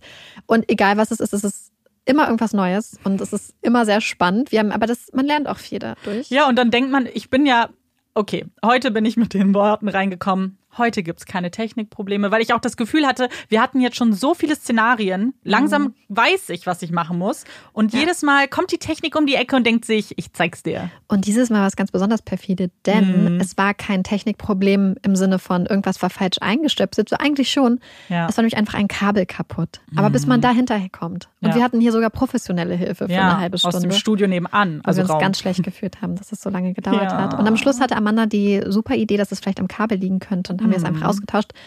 Das ist aber auf jeden Fall erstmal unser Standard. Das heißt, Ja. Amanda versucht Probleme zu lösen. ich sitze daneben und ich gebe nicht mal kluge Ratschläge, weil ich weiß, dass ich nichts sagen kann. Es war auch eine Frage, ob wir währenddessen snacken. Nein. Ich glaube, ihr würdet uns alle sehr schnell deabonnieren und nicht mehr hören, wenn wir dabei essen. Ich würde auf jeden Fall meine Kopfhörer wegschmeißen, wenn ich Amanda durchs Mikro essen hören würde. Aber in unseren Pausen snacken wir und Ja. da diverse Süßigkeiten, die wir schon öfter gepostet haben. Eigentlich haben wir immer Coke Zero, wenn nicht, wäre schon. Vielleicht mal Mate. Das war früher. Früher hatten wir öfter Und Mate. ähm, Pumpkin Spice Latte. Das waren Zeiten. Das war richtig cool. Die haben wir selber gemacht. Das war Ja. voll toll. Genau, und dann reden wir, was wir zu essen bestellen. Dann, genau, und dann fangen wir irgendwann an und je nachdem, wer anfängt, geht es mehr oder weniger professionell los. Ich bin immer total aufgeregt vor den Aufnahmen. Also ich bin wirklich, ich springe quasi an die Decke, weil ich so nervös bin und habe dann so feuchte Hände und Das Amanda muss mich dann immer so ein bisschen beruhigen. Ja, ich versuche es auf jeden Fall immer. Das ist echt was, was super interessant ist, finde ich, bei uns zu beobachten, weil wir doch sehr unterschiedlich sind in unserer Recherche auch, muss ich sagen. Also immer, wenn wir es so vergleichen und so ähm, und auch alles vorher. Ich bin halt sehr abgebrüht mit allem irgendwie so ein bisschen. Und Marike ist jedes Mal so nervös und es ist so niedlich. Aber dann denke ich mir auch immer, ich weiß gar nicht, wie du das erträgst. Ich auch nicht. Weil ich, wenn ich, Ich mir das sterbe, vorstelle. ich sterbe jedes Mal, also wenn ich beim Recherchieren mache ich Ja. mir schon total die Sorgen. Dann Ja. kriegst du es ja jedes Mal mit. Ich denke Ja. jedes Mal bis eine halbe Stunde vorher, oh Gott, Amanda, ich weiß nicht, ob wir den Fall machen können. Und dann, Ja. wenn wir den Fall aufnehmen, Mhm. bin ich total nervös und dann müssen wir immer mehrmals anfangen. Und irgendwie würde man ja annehmen, so wir sind jetzt bei Folge 38, dass es Mhm. irgendwann abnimmt, aber das ist kontinuierlich bleibt das. Kontinuierlicher So. Stress. Und ich hatte das ja nur bei meiner Jennifer Pan Folge. Da habe ich und dann dachte ich mir, wenn das immer so wäre, ich könnte das gar nicht. Ich hätte irgendwann einen Zusammenbruch, einen Nervenzusammenbruch. Etwas, was jetzt irgendwie so ein bisschen äh, nicht mehr so super passt, aber hat was vielleicht mit dem Ritual zu tun, zumindest mit einer Routine. Denn die Frage ist, wie kommt ihr damit klar, wenn eure Routine durch Urlaub, Schrägstrich Besuch durcheinander kommt? Das kommt sie nicht. Nein, es, also das ist jetzt nicht übertrieben und das ist wirklich die Wahrheit. Aktuell haben wir keinen Urlaub. Also wir haben ja mit, ich glaube Ende Oktober, Haben wir nee, uns- ich glaube Mitte Oktober letzten Jahres haben Ja. wir angefangen. Und damals haben wir, wir haben dann auch am Anfang vorproduziert, Mhm. das haben wir geschafft, haben dann aber eigentlich ja, Ja. seitdem, also seit Mitte Oktober keinen Urlaub mehr gemacht, Mhm. haben eigentlich fast auch keine Wochenenden gehabt, außer Ja. wo wir mal vor Arbeit weg waren. Ich glaube, das waren mal ein paar Ausnahmen. Ja, Wir waren mal ein Wochenende weg in Thüringen. ja, stimmt. Da hatten wir irgendwie Mhm. den Tag vorher oder so aufgenommen. Also wir versuchen, also wenn es natürlich so sein sollte, könnten wir es schon hinbekommen. Aber man muss auch wirklich sagen, dass aktuell, wir haben es vorher mal so verglichen, als wir uns die Fragen angeguckt haben, wir haben keinen Tag, an dem wir nichts für den Podcast tun. Ja, Also wir unter der Woche recherchieren wir. Meistens nehmen wir am Wochenende auf. Das war auch eine Frage. Und die Frage war auch, ob wir lieber tags oder nachts aufnehmen. es dauert meistens vom, Also also es wird von Tag zu Nacht. Genau, wir fangen tagsüber an irgendwann, je nachdem, manchmal vormittags, manchmal mittags, manchmal nachmittags und dann geht Ja. es teilweise bis, wenn wir noch editieren, Genau. bis zwei Uhr nachts. Ja, die, genau, die Folge muss noch geschnitten werden. Dann hört der an, also ich weiß gar nicht, ob das so explizit gefragt wurde, aber bei uns schneidet immer derjenige, der den Fall auch gemacht hat, ähm, weil wir immer das Gefühl haben, dass es einfach dann, man, man hört sich halt selber am längsten reden und weiß, wenn was raus muss. Und dann hört aber der andere ja jeweils nochmal Korrektur in Anführungszeichen, damit wirklich beide auch happy sind dann mit dem Endprodukt. Und das klingt alles so komisch, aber es ist wirklich so, ich glaube, ich kann mich an keinen Tag erinnern, dieses Jahr auf gar keinen Fall, ähm, wo ich nicht irgendwas für den Podcast gemacht habe. Nee, ich glaube, das geht einfach nicht, weil es Mhm. einfach, also man, ich, ich denke, wir hätten, man kann es Ja. machen, aber ich glaube, wir haben einfach den Anspruch, dass wir auch gut recherchieren Ja. und dass wir so in die Geschichten eintauchen und dann nutzt man auch wirklich einfach jede Minute, die man hat, bevor die Folge aufgenommen wird, um Ja. ja, was zu recherchieren. Und ich meine, selbst, also ich bin dann zum Beispiel manchmal so, oh, ich bin so erschöpft, ich freue mich jetzt darauf, dass ich jetzt einfach zwei Tage einfach nur ein Buch lesen kann zu einem Fall. Ja. Weil das ist dann zum Beispiel was total Entspannendes. Also wenn man davor dann aufnehmen, editieren, rausschicken, hochladen und dann ist es, oh, jetzt darf ich einfach zwei Tage ein Buch lesen zur Recherche. Mhm. Was man nicht vergessen sollte, ist, sich Notizen zu machen, weil wir haben das beide schon öfters gemacht, dass wir Das Bücher dann gelesen haben und dann gemerkt haben, oh mein Gott, wir haben nichts markiert, weil man einfach Ja. manchmal so in so einem Entspannungsmodus dann ist und das bereut man. Und Ja. dann dachte ich, neues habe ich was auf dem in so einer also Mhm. E-Book-App gelesen und ich wusste nicht, ob ich mir Sachen markieren kann. Und dann habe ich mir immer Screenshots gemacht von all Mhm. den Seiten, wo ich dachte, die könnten später wichtig sein. Und dann hatte ich am Schluss 200 Screenshots. Ja. Dann hatte ich das ganze Buch quasi als Screenshot. Ich finde, manchmal weiß man ja auch nicht, was im Buch passiert. Ja. Ich gehe manchmal auch dann mit so einer Erwartung rein, ach, wenn ich jetzt so eine grobe Ge- Mhm. Idee bekomme, das wäre doch super. Ja, aber da ist nichts grobe Idee. Manchmal, meistens sind da ja eben so viele Infos drinne, dass man Ja. sich eigentlich Notizen machen müsste. Und dann denkst du so, ach, wie hat die Mutter das nochmal beschrieben? Ja. Und was, wie hieß die Person nochmal? Und ich finde gerade das Schöne an Büchern ist, dass man oft so kleine Details Mhm. bekommt, die für mich für den Fall immer total wichtig sind. Und dann denkst du so, okay, ich muss jetzt 300 Seiten durchsuchen, um grob Ja. die Sache zu finden. Gerade wenn es Bücher sind, die nicht chronologisch aufgebaut sind, was man auch manchmal hat. Ja, nur damit ihr euch das vielleicht zeitlich vorstellen könnt und warum es eben so wahnsinnig schwierig ist, jetzt für uns wirklich Urlaub zu planen, weil wir nicht richtig vorproduzieren können. Das schaffen wir einfach irgendwie nicht. Ähm, also die zwei Wochen recherchieren wir, bis der eigene Fall wieder drankommt. Und die Aufnahme dauert drei Stunden, Pi mal Also die Daumen. reine Aufnahmezeit. Ja, also die Aufnahmezeit ähm, von Anfang bis Ende mit manchmal auch Pausen dann drin und Gequatsche. Und das Schneiden dauert dann ungefähr, kommt natürlich auf den Fall an, aber, Und auf die Person, die es schneidet. Amanda ist durchaus ein bisschen schneller als ich. aber nicht so viel. Doppelt so schnell ungefähr.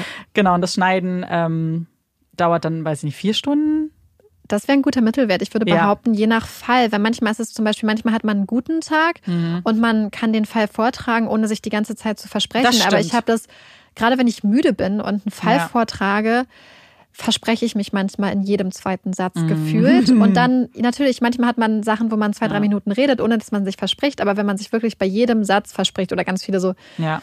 ja, Vielleicht ist das aber auch dann gut auf die Frage einzugehen, was schneidet ihr raus? Oh ja. Wie schneidet ihr? Weil das haben wir ganz oft bekommen.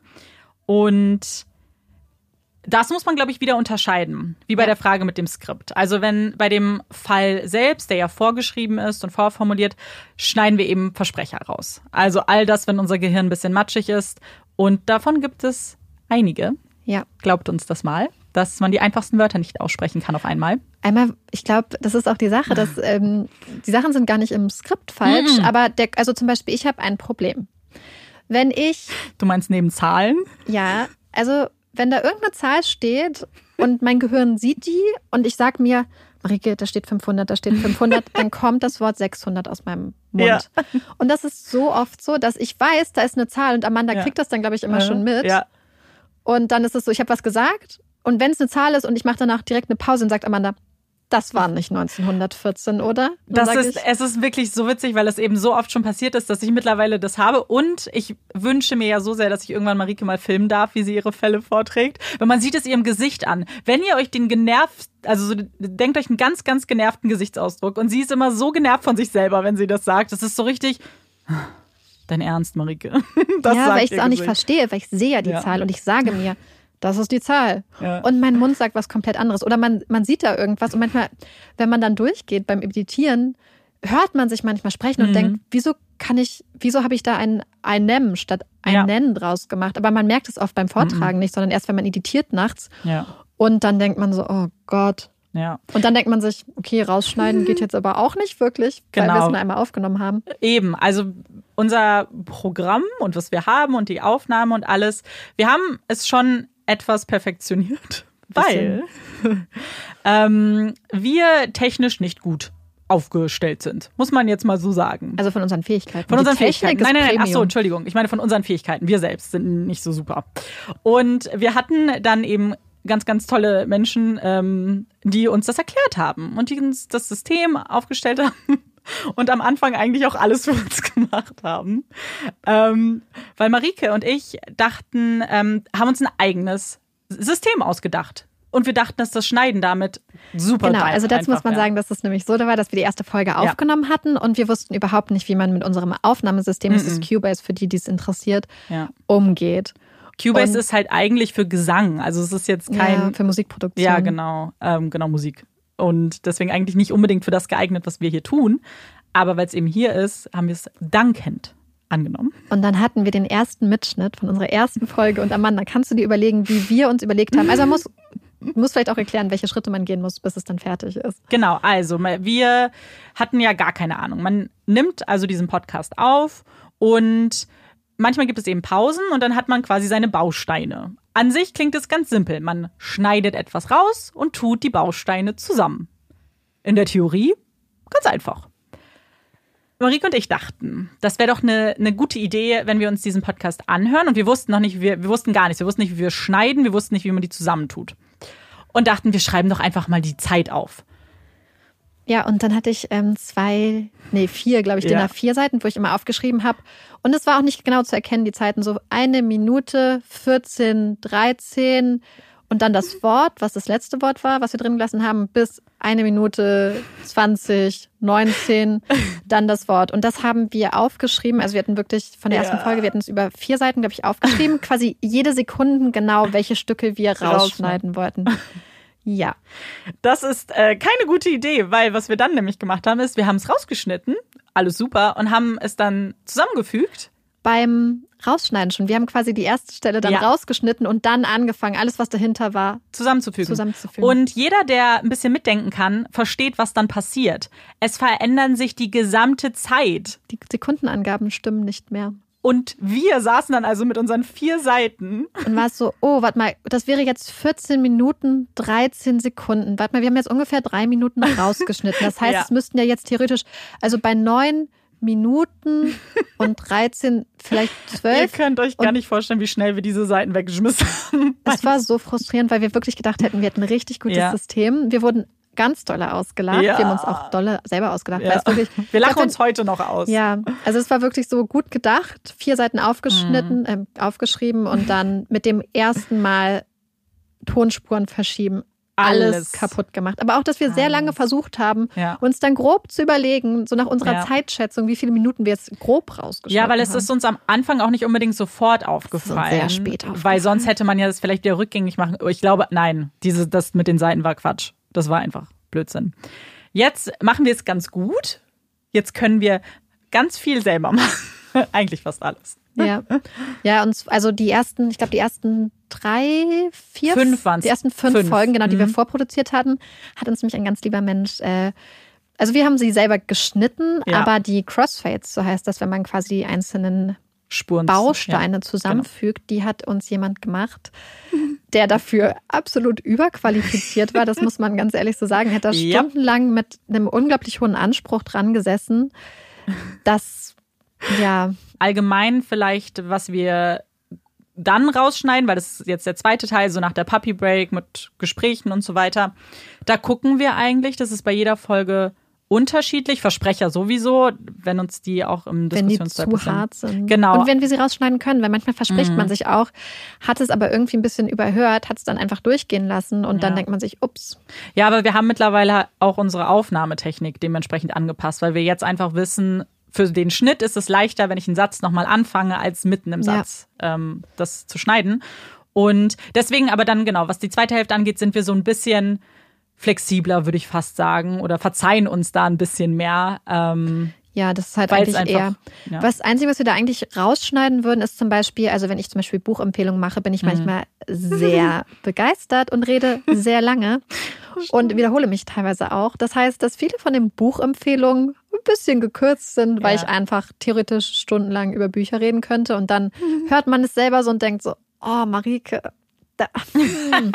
man ist dann selber einfach so kritisch. Ja, genau. Also wir kürzen manchmal Geschichten so ein bisschen oder Oder was, was wir Ja. auch manchmal haben, ist, das merkt man manchmal, also manchmal merkt man es auch wirklich erst, wenn die Folge fertig ist, dass man zum Beispiel im Gespräch Sachen nicht so korrekt, also Mhm. im Sinne von nicht so präzise ausgedruckt hat oder formuliert hat, wie man sich das eigentlich gewünscht hätte.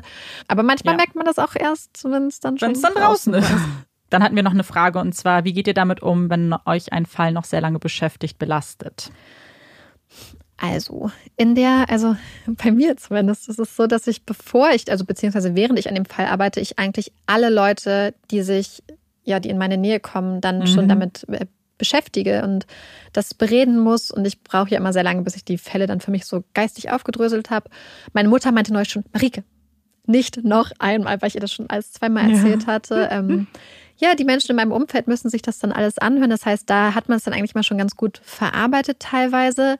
Manche Fälle beschäftigen einen natürlich noch, Mhm. aber eigentlich ist es meistens so, dass wir ja am nächsten Tag nach der Aufnahme dann oder nachdem wir es hochgeladen haben, meistens dann schon anfangen mit der Recherche für einen neuen Fall. Das stimmt, weil wir, wie wir ja schon erklärt haben, wir eigentlich diese zwei Wochen ja sofort nutzen wollen. Wir wollen eben direkt eigentlich in die nächste Recherche einsteigen.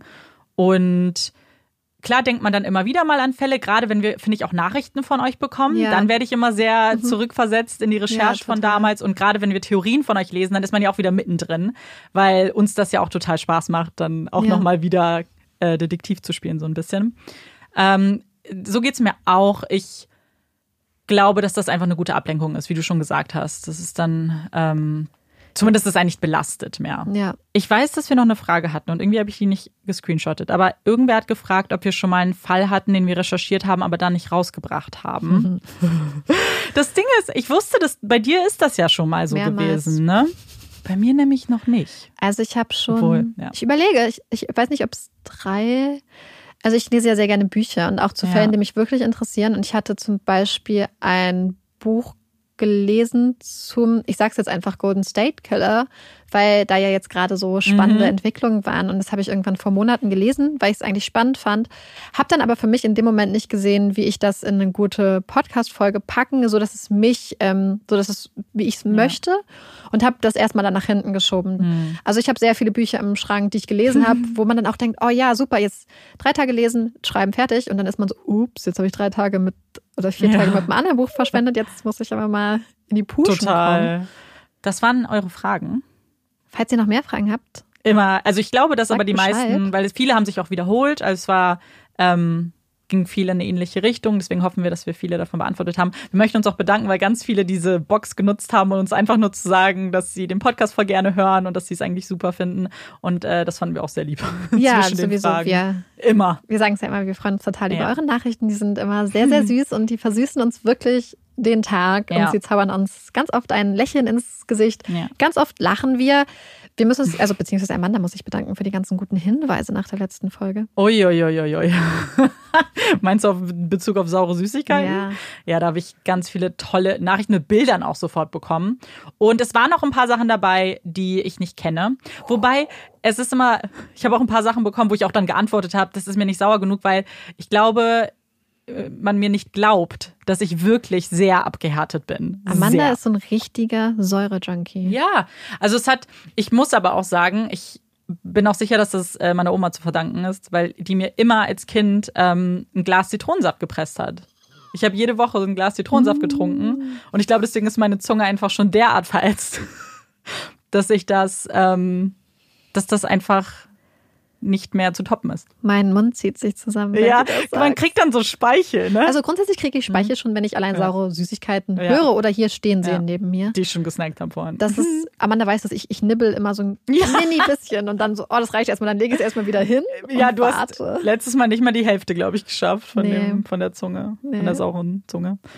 Wie gesagt, wir hoffen, dass euch dieser Teil nicht zu sehr gelangweilt hat, weil natürlich Ja. wir lieben Podcasting mit unserem ganzen Mhm. Herzen. Für uns ist das total spannend. Wir reden gerne drüber. Wir reden eigentlich, es macht uns einfach Spaß und wir hoffen, dass ihr euch vielleicht gefreut habt, dass es jetzt mal so einen kleinen Blick hinter die Kulissen Ja. gab.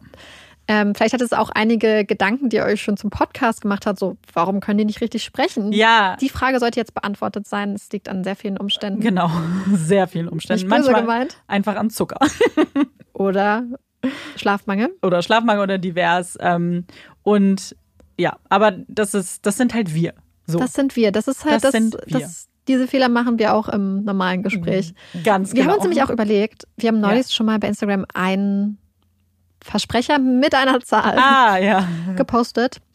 Wir haben gedacht, wir machen vielleicht auch irgendwann mal eine Outtake-Folge, wo wir Mhm. quasi auch in Bezug darauf, wie wir den Podcast machen, einfach mal ein paar Outtakes zeigen, weil die kommen in jeder Folge Ja. vor, an den teilweise leider auch an sehr unpassenden Stellen. Ja, also das wäre dann natürlich auch eine Frage jetzt an euch, ähm, ob euch Interessiert das euch das vielleicht interessiert. überhaupt? Genau, oder findet ihr das dann doof? Ähm, es gibt eben unterschiedliche Kategorien von Outtakes. Ähm, glaubt uns, es sind nicht nur reine Versprecher. Wir machen auch komische Sachen und gerade in den ersten Folgen haben wir auch sehr viel Sachen rausgeschnitten, ähm, die, glaube ich, ganz witzig werden jetzt nochmal zu hören.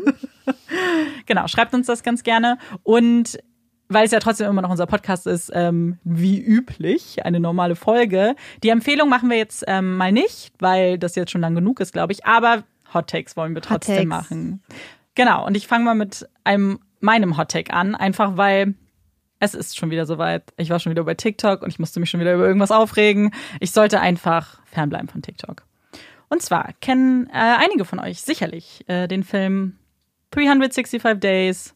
Ich glaube, der heißt gar nicht auf Deutsch 365 Tage. Aber ihr wisst sicherlich, welchen Film ich meine. Er war vor einigen Wochen Nummer eins auf Netflix in Deutschland. Und ähm, sorry, aber dieser Film ist grauenhaft, schrecklich. Er macht mich wütend auf so vielen Ebenen. Ich weiß gar nicht, wo ich anfangen soll. Und dann wird mir aber immer wieder auf TikTok gezeigt, wie Leute diesen gesamten Film feiern und alles, wofür er steht. Für jemanden, der diesen Film nicht gesehen hat. Nur mal ganz kurz. Und ich spoilere den auch, weil ich will nicht, dass sich irgendwer von euch diesen Film anguckt. Ich will nicht, dass ihr diese Lebenszeit verschwendet, die ich verschwendet habe. Da geht es um einen Frau, eine polnische Frau, die von einem italienischen Mann, irgendwas mit der Mafia hat er zu tun. Ich habe es nicht ganz verstanden. entführt wird. Und ganz romantisch wird ihr gesagt, du hast 365 Tage Zeit. Wenn du dich bis dahin nicht in mich verliebt hast, dann lass ich dich gehen. Und sie sitzt da sauer, weil sie wurde verdammt nochmal entführt. Und jetzt das überraschende Ende ist aber, natürlich verliebt sie sich in ihn. Und natürlich gibt es unzählige Sexszenen, die sehr lange gezeigt werden. Und natürlich ist das so toll. Und in der Zwischenzeit, und das finde ich eigentlich, weil erstmal ist die Geschichte schon scheiße, tut mir leid, da braucht man gar nichts schön zu reden, aber was für ein Bild vermittelt dieser Film? Es geht darum, dass eine Frau entführt wurde und sie mehrfach gefesselt wird, in Handschellen gelegt wird, immer wieder berührt wird, ohne um ihre Erlaubnis gebeten zu haben, ohne Consent abgefragt zu haben. Wir alle haben so laut MeToo geschrien. Wir alle haben so laut gesagt, Consent, wichtig, das geht so nicht. Und jetzt, weil der Typ heiß ist, ist es auf einmal okay und wir sitzen sabbernd vor einem Fernseher. Natürlich ist der Schauspieler heiß. Brauchen wir nicht drüber reden. Aber das kann doch nicht sein. Das kann doch nicht sein. Was ist das für eine Gesellschaft? Es macht mich so wütend. Ich, ich kann dazu nicht viel sagen. Außer dass ich wütend bin. Ähm, ich habe mir den Film ja nicht angeguckt, mhm. weil ich so dachte, mh, hm, aber ich habe die Debatte mitbekommen, bei ja. Instagram nämlich tatsächlich von mehreren Frauen, die darauf aufmerksam gemacht haben, wie hier ähm, ja eigentlich ähm, Entführung, Gewalt, Kidnapping, Vergewaltigung, sexuelle Belästigung alles normalisiert ja. wird, beziehungsweise in den Kontext gepackt wird, wo es, wie du sagst, ja. einigermaßen okay scheint, weil der Mann eben heiß, heiß ist. ist. Und ich glaube, das Problem ist halt, dass es halt bei Netflix auf der Startseite auch zu sehen ist, wo auch mhm. ganz viele kleine ja. Kinder oder Jugendliche das sehen, die immer noch, ja, wie man immer noch geprägt ja. werden in ihrer Wahrnehmung von menschlichen Beziehungen. Und es ist eigentlich eine komplett toxische ja. Beziehung, die halt nur von einer Seite auf, also ja, eigentlich auf Zwang fußt. Das ist Zwang. Und Netflix ist eine Sache. TikTok, der, also ich weiß die Statistik nicht, aber ich habe einfach das Gefühl, sehr, sehr junge Leute, äh, sehr, sehr junge Menschen sind auf TikTok wenn ich mir die mhm. TikToker angucke, da sind einfach Kinder. Und dann siehst du ständig TikToks, wo dieser Schauspieler gezeigt wird und es immer wieder, es gab irgendwann auch eine Challenge, dass man seine Reaktion filmen soll oder so. Ich kann, ich kann nicht in Worte fassen, wie wütend mich das macht. Es wird ständig mit Fifty Shades of Grey verglichen. Und da, ich meine, den Hype habe ich auch nicht ganz mhm. verstanden. Aber es geht, glaube ich, darum, dass einfach Sex dargestellt wird. Und Entschuldigung, aber aber ist nicht Ehrlich? der Unterschied auch, dass ähm, die es, Frau bei ja. Fifty Shades of Grey einigermaßen freiwillig in diese Na, Sie muss ja sogar einen Vertrag unterschreiben. Ja. Und das ist der große Unterschied. Und ich habe das Gefühl, viele sehen das nicht. Mhm. Und vielleicht, deswegen möchte ich eigentlich auch darüber reden, weil ich mich das eben so, weil das wird nicht angesprochen. Es wird immer gesagt, na, Sie haben viel bei Fifty Shades of Grey abgeguckt. Ja, aber einen wichtigen Fakt haben Sie nicht abgeguckt, dass eben sie ganz offensichtlich nach ihrer Zustimmung gefragt wurde und er immer wieder gesagt hat, so, wenn du nicht willst, du musst aufhören, ich mache nur, was du willst. Was ja so wichtig ist. Und hier alles über Bord geworfen. Und Fifty Shades of Grey ist ja auch nicht unproblematisch trotzdem. Nee, nee, nee, nee, nee. Ähm, ja, also ich.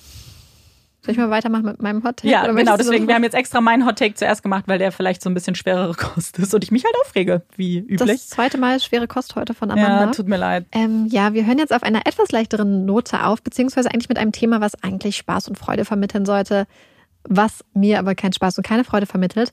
Und diesen Hottag habe ich mir jetzt eiskalt geklaut. Jemand hat uns diesen Hottag letzte Woche geschrieben. Ich finde aber, ich weiß nicht, ob es eine Nachricht war oder ein Kommentar. Wir haben eben 15 Minuten gesucht und es nicht gefunden. Ja. Wer uns das geschrieben hat, ganz, ganz großes Danke. Melde dich gerne nochmal. Das würde ja, mich freuen, weil wir uns bedanken wollten, weil dieser Hottag spricht mir so sehr aus dem Herzen. Und dieser Hottag ist, Clowns sind nicht lustig, Clowns sind nicht witzig, Clowns sind mhm. gruselig. Mhm. Und ich finde nicht nur gruselig, sondern für mich sind Clowns auch einfach richtig traurig.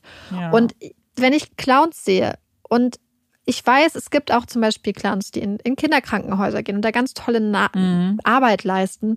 Aber für mich, wenn ich Clowns sehe, sträuben sich alle Nackenhaare, stellen sich mir auf. Ich mag es überhaupt nicht. Ja. Was deswegen so schlimm ist, weil bei Modern Family, was ja eine meiner Lieblingsserien ist, gibt es einen Charakter der Charakter eines Charakters, nämlich Fizbo. Das Ach ist ein so. Clown.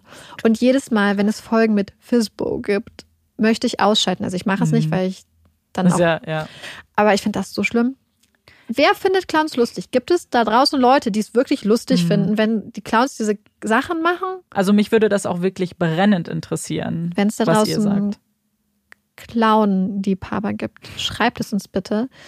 Äh, wie gesagt, wir wollen keine Clowns Oh diskreditieren. nein, meinst du, ein Clown hört uns zu? Nein, ich hoffe nicht, dass die traurig sind, weil ich glaube, Clowns, Clowns haben halt eine sehr melancholische Seite auch. Oh ich nein, glaube, manche mein es auch. Herz. Ich hoffe, dass wir niemanden auf die Füße treten. Das ist, glaube ich, wirklich einfach so eine ganz eigene Auf die Clownfüße. Mann, Mann.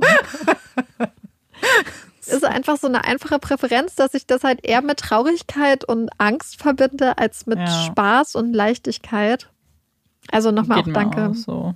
für diesen tollen Hot Take. Und dann endet damit auch unsere Folge. Sie ist auch, glaube ich, lang genug geworden. Wir sind wahnsinnig gespannt, was ihr zu dem Fall sagt, was ihr zu unseren Fragen und Antworten sagt und zu den Hot Takes, wie immer. Wir freuen uns auf jeden Fall von euch zu lesen und hoffen, dass ihr uns beim nächsten Mal auch wieder zuhört. Ich bin Amanda Ich bin Marike. und das ist Puppies and Crime. Tschüss.